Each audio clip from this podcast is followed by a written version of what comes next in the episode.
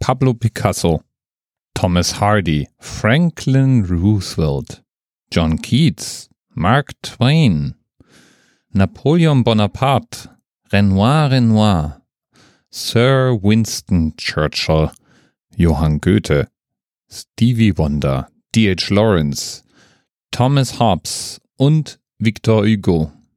Die haben alle was gemeinsam. Sie sind nämlich alle als Frühchen auf die Welt gekommen. Als Frühchen bezeichnet man Kinder, die vor Vollendung der 37. Schwangerschaftswoche geboren werden. Eine normale Regelschwangerschaft dauert 40 Wochen.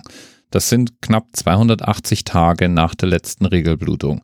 Und frühgeborene Kinder, die kommen eben 260 Tage oder früher nach der letzten Blutung auf die Welt. Und sie wiegen in aller Regel weniger, manchmal deutlich weniger als 2500 Gramm.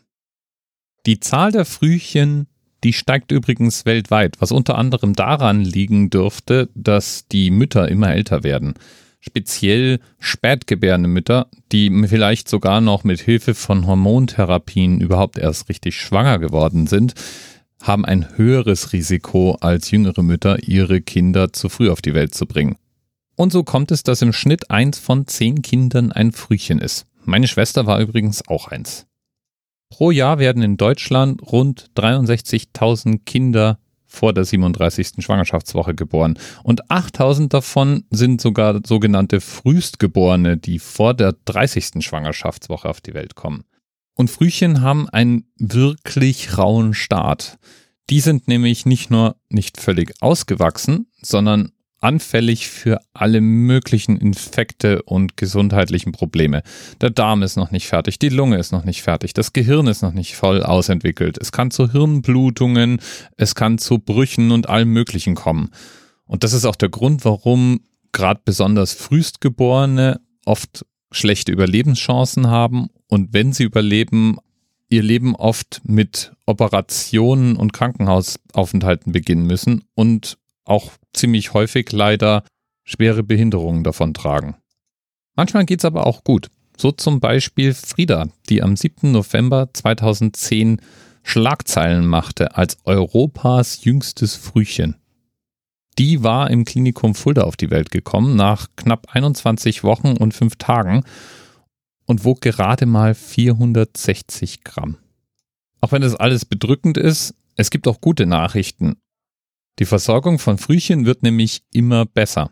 Und Fälle wie Frieda haben dann auch immer weniger mit Glück als vielmehr mit Erfahrung und medizinischem Wissen zu tun. Und deswegen gibt es inzwischen auch wirklich Extremfälle, die glücklich ausgehen und zu gesunden Kindern heranwachsen. So ist zum Beispiel 2018 im Sharp Mary Birch Hospital in San Diego ein Baby mit gerade mal 245 Gramm auf die Welt gekommen und damit das wohl leichteste bisher überlebende Frühchen.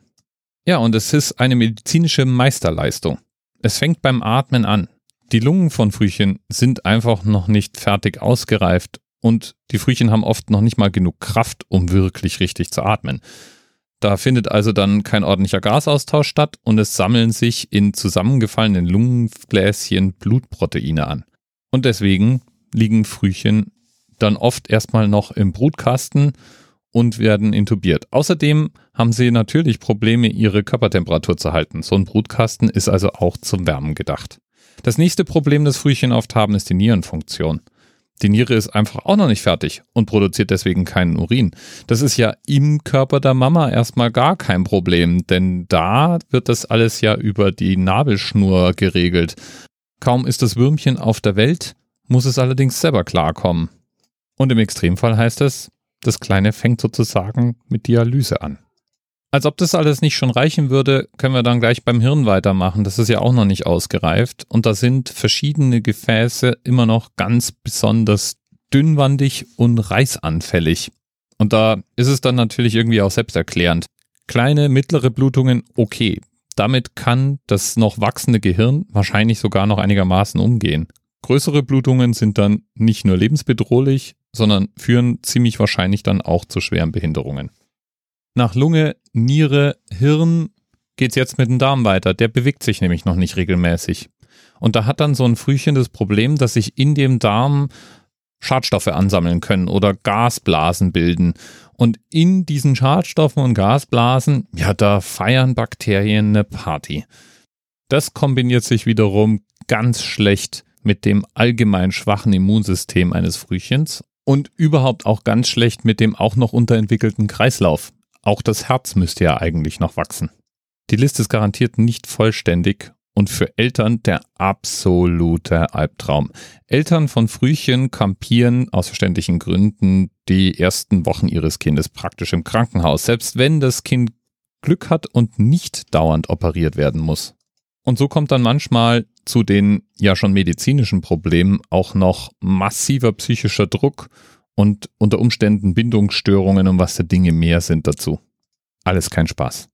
Trotzdem sind die Frühchen kleine medizinische Wunder.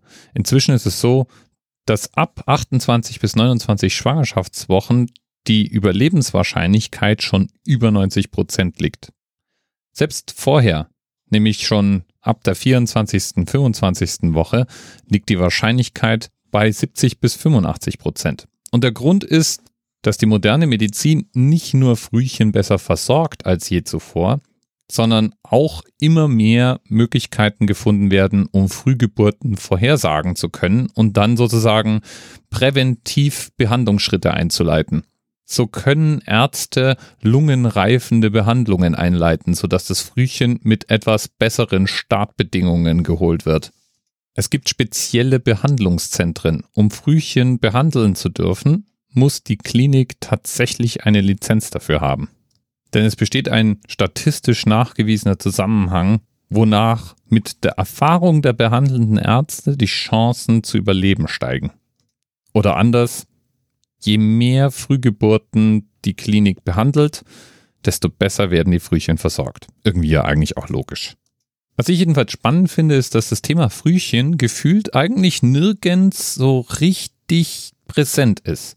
Dabei müsste ja eigentlich jeder von uns im Umfeld irgendwelche Eltern von Frühchen oder Frühgeborene kennen. So wie zum Beispiel einer von unseren zwei Themenpaten heute. Wir haben nämlich zwei, die sich für das Thema Frühchen hier stark gemacht haben. Nämlich Herunte und Eri. Letzterer hat den Spiegel Online-Artikel ausgegraben, in dem es um die 980 Gramm leichte Leonie ging. Und Herunte schrieb ins Themenpatensheet, dass es sich unbedingt wünscht, dass ich mich mit genau diesem Thema beschäftige. Denn sein Sohn kam im Herbst 2000 mit 960 Gramm drei Monate zu früh auf die Welt. Herunter hatte Glück. Sein Frühchen ist heute ein extrem großgewachsener, gesunder 19-Jähriger. Damals hat er sich mit seiner Frau dem Frühchenelternkreis angeschlossen und da dann auch Geschichten gehört, die leider weniger gut liefen.